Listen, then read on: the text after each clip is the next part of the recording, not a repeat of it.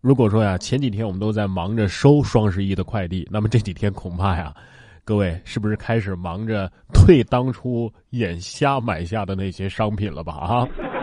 可是这位丈夫呢，把自己妻子双十一网购的上万元的商品呢，全都给退货了。妻子是怒而报警啊！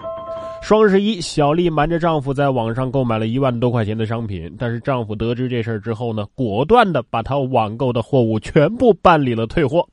丈夫的举动啊，让小丽是怒不可遏呀，两个人发生了争吵，并且打了架，电脑、花盆全都摔在了地上。小丽呢，还报了警。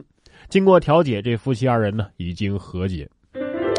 也是啊，你想啊，提前好几个月挑宝贝啊，上好几家去比价，开开心心的选好款式、颜色，然后放进了购物车，每天都进去看看这宝贝，幻想自己得到它的那一刻的幸福感。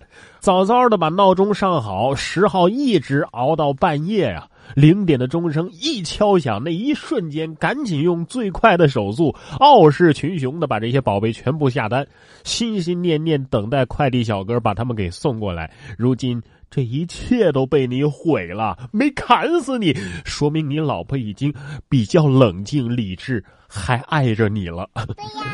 而这对夫妻呢，结婚两周就开始闹离婚，理由更是奇葩，是因为丈夫太会做家务。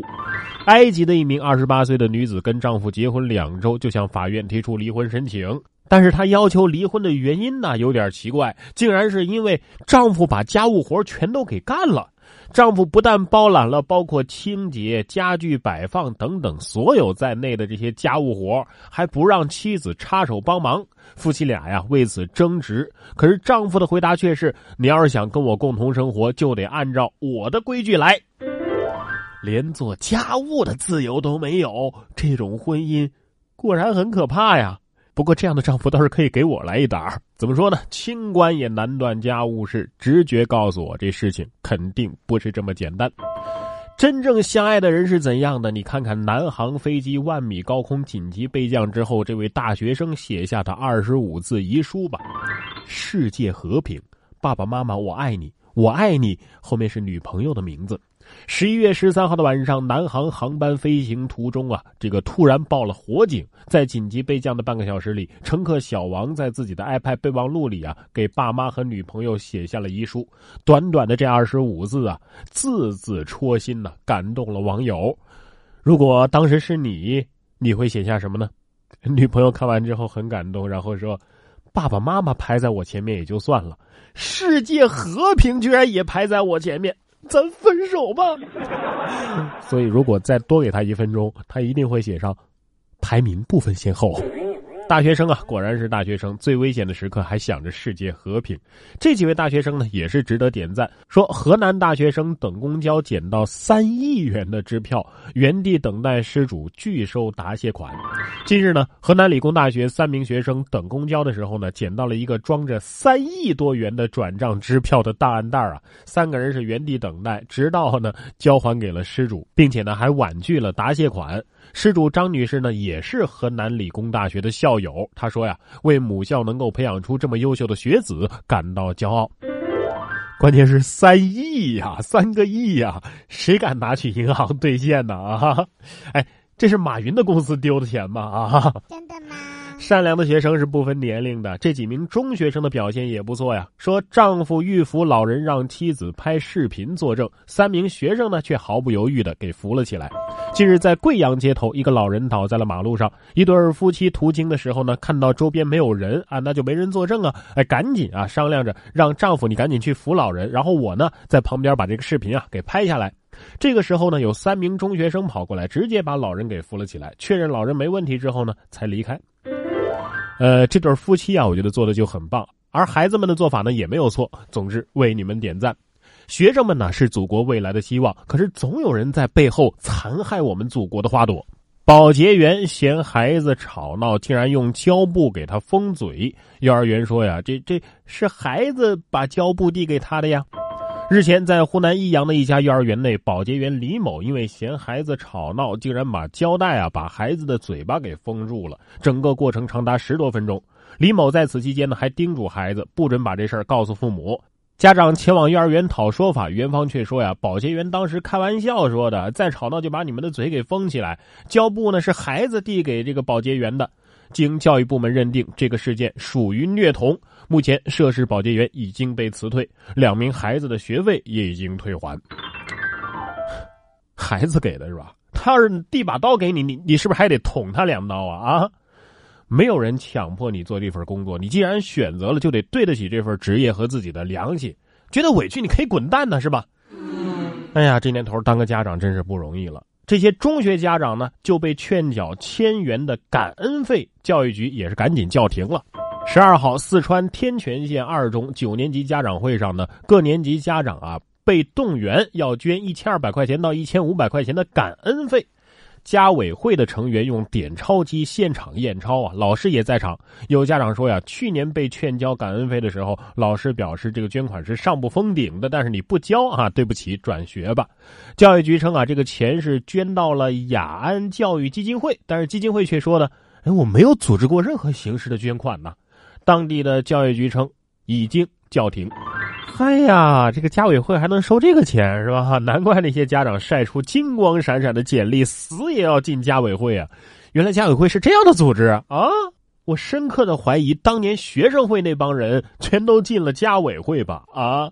全校的家长啊，每人交一千二，这么多钱够感谢全校老师和家委会八辈祖宗了吧？啊！有些学校啊，真的是只会以管制学生和各种奇葩的规则来彰显自己的存在感。这不，学校军训，男生被剃光了，学校却说呀：“哎，这是理发师没有把握好。”近日，有网友称，深圳宝安职业技术学校要求男性必须要剪短发，并且呢，必须是秃顶的那种短。十一月十三号，该校回应说呀，呃，是因为军训啊，要求理平头啊，学校呢就请来了这个理发师啊，在这个过程当中呢，呃，度没把握好，呃，过了一点儿，不是你一个没剃好，我可以理解是啊，度没把握好，这一个个都一模一样，这全都没把握好啊啊！托尼老师说。哎呀，这个锅我还是背了吧。这个这样的话，来年他还会找我，还有生意是吧？哦，校长可能是这么想的，只要大家都没头发，就没有人会发现我脱发了，是吧？校长这种病叫做没毛病啊，还有一种病呢，叫做有猫病。说这位啊，就沉迷吸猫无法自拔，女子网贷买了八十一只猫，欠款七十万呢。北京的姑娘小景是一个猫奴，她在一个卖猫夫妇的推荐下呢，买了不少猫咪，花光了自己的存款之后呢，又开始网贷借钱买猫。短短半年呢，她就从这个卖猫的夫妇那儿买了八十一只猫，投入好几百万元呢。最后呢，卖了房子仍然补不了这窟窿，无路可走之后啊，小景决定，哎呀，卖猫还债吧。结果呢？发现几万块钱买来的号称是赛级的这些名猫啊，每只最多只能卖三四千块钱。他这才如梦初醒，立即报了警。北京姑娘啊，卖了房子呀？是北京的房子吗？都补不了这买猫的钱。养一只就已经倾家荡产了，你居然还养八十一只？九九八十一，你这是九九归一，非要凑个整啊啊！你要说你养八只猫啊，那是沉迷吸猫；你买八十一只啊，你你是猫贩子吧？建议大家呀，最好没钱的还是云吸云养吧，实现无成本养猫。然哥脱口秀时间，现在继续。参与节目话题互动，关注节目最新动态，请搜索关注微信公众号“然哥脱口秀”。欢迎回来，这里是 FM 九十九点六中国交通广播然哥脱口秀，我是然哥。然哥脱口秀，下班一路听。据报道啊，全球有百分之二十的人啊因为肥胖而死亡，这就意味着剩下那百分之八十是因为瘦而死的，是不是？所以什么体型不容易死，这已经是一目了然的事情了啊。但是能吃啊，还真不意味着肥胖。你看这位最萌大胃王，二十三岁萌妹吃下二百九十三碗面呢，打着嗝说：“呃，争取明年我再夺冠呢。”啊，大胃王吃东西也可以萌翻全场。丸子荞麦面呢是日本岩手县的一道名吃，碗里呢只有一口的分量，吃完之后呢会再添一碗。在今年的吃面大赛当中啊，首次参赛的二十三岁萌妹成为了全场的焦点，战斗力爆表，赢过了大叔，赢得了比赛。有人说呀，这种女朋友可养不起，养不起。我只想说，一个四万块钱的包能买多少碗面，你知道吗？啊，各位妹子，看看人家长得好看，多吃还不胖，你呢？真的长得好看呢，即使萌蠢，运气也不会太差的。说南京的鲁小姐房门没锁。这个外面那道铁门也没锁，两道门都没锁。于是呢，手机被小偷直接啊开着门入室就拿走了。报警之后呢，鲁小姐居然还联系上了这个小偷。没想到啊，这小偷自称是游戏高手，竟然邀请他对战王者荣耀。然而数把过去呢，鲁小姐发现他水平很一般嘛啊！小偷自愧水平低下，同意啊鲁小姐支付他三百块钱的赎金，哎，把这手机呢还给鲁小姐。最终呢，在小偷约定的地点啊。小偷被民警抓获了。小偷供认呢，这个约鲁小姐见面呢，是因为看到她手机里的照片，于是呢心生不轨，想要借此机会啊跟鲁小姐搭讪。约见鲁小姐是因为看到她手机里的照片，听明白了吗？这不是玩游戏玩的好可以帮助破案，是人长得好看可以帮助破案呢啊！所以相由心生啊，有的人这一看其实就不面善。你像这位老人坐公交看上了别人的座位，换座被拒绝之后呢，把这小伙子呀是骂到了崩溃啊。十一月十三号，在福建厦门九十四路公交车上，一位老人坐在座位上，想和旁边的男子啊换一下座位，因为那个男子的座位呢有扶手，但是男子当时戴着耳机，而且呢又听不懂他说的闽南语，就没有让座。于是呢，老人就发飙怒骂呀，一路争论，直到下车。视频里边，你再看这邻座的男子是被骂到生无可恋，几近崩溃啊！哎呀，我说大爷，你你咋不跟司机换换呢？那座位视野更好，还有方向盘可以扶呢，是吧？不是不跟你换，你好好说话不行吗？啊，不让座被骂就算了啊，让座让晚了也要被骂，让座给别人他不要还是要被骂，不把座位换给他吧，他也要骂。哎呀，你说这年头老人骂人的角度是越来越刁钻了啊！只有我们想不到，没有他们骂不到啊！多吃了几年的盐，就是知识面广，失敬失敬。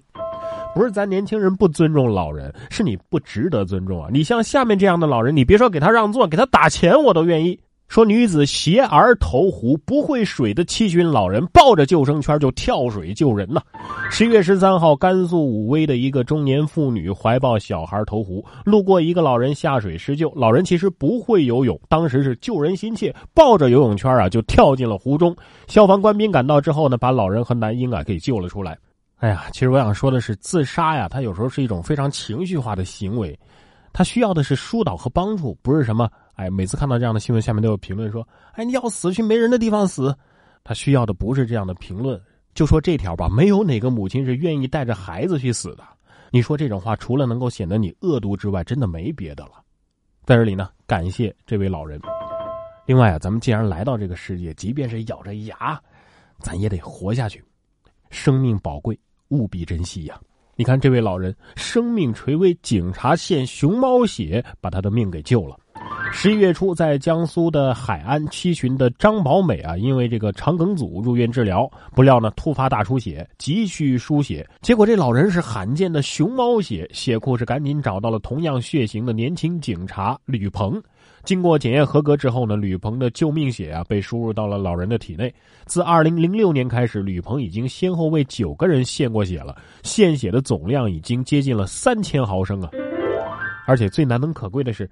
明知道自己是熊猫血，还能继续做警察这么危险的工作，真的是值得点赞。再说一遍，生命宝贵，务必珍惜。这位主播呢，因为过度劳累猝死，被誉为是王者荣耀最强辅助，年仅二十岁啊。近日有媒体爆料，一名王者荣耀的主播因为长期熬夜直播导致过度劳累猝死，年仅二十岁。这个主播呢是此前公认的王者荣耀最强辅助。这名王者荣耀的主播叫做孤王，有的玩这个游戏的可能知道啊。从七月开始就从凌晨开始直播啊，一直直播到第二天早上，长时间这么昼夜颠倒，身体扛不住了，太劳累了，于是就这么倒下了。逝者安息，少玩手机，不要总以为自己还年轻，就这样透支身体呀。